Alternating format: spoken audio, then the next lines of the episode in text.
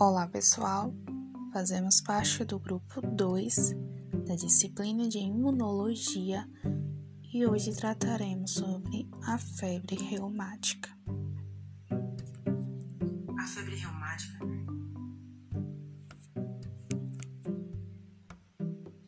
é uma reação infecciosa de garganta por uma bactéria conhecida como Streptococo, que pode evoluir com complicações gravíssimas e sua causa envolve fatores relacionados ao streptococo, ao hospedeiro e ao ambiente. E é uma doença quase erradicada no mundo desenvolvido devido à melhoria das condições habitacionais, higiênicas e o maior acesso aos serviços de saúde, que permitem a detecção e o tratamento precoce. Ela afeta ambos os casos, mas com prognóstico pior em mulheres e é predominante na idade pediátrica entre 5 a 15 anos. Apenas em 20% dos casos acomete adultos e é muito rara antes dos 3 anos e depois dos 23. Aproximadamente 233 mil pessoas morrem todos os anos em consequência dessa doença, e a maior parte desses casos e óbitos ocorrem em países em desenvolvimento.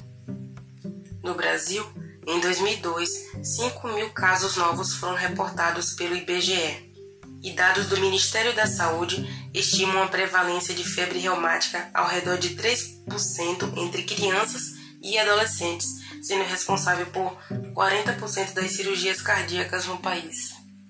A manifestação mais frequente é a artrite, que se caracteriza por dor intensa que dificulta o caminhar e por inchaço e calor discretos.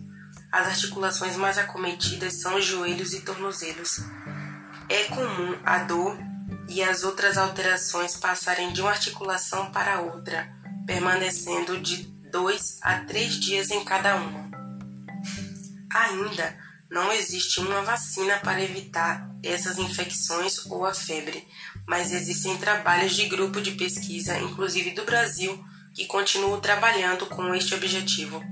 Caso a criança apresente mais de um surto de febre reumática, a chance dela apresentar o comprometimento do coração vai aumentando na medida que outros surtos vão aparecendo, assim como um importante agravamento desse comprometimento, podendo ser necessária cirurgia para a troca da válvula cardíaca. Ou seja, a cada surto novo de febre reumática, o coração irá parar.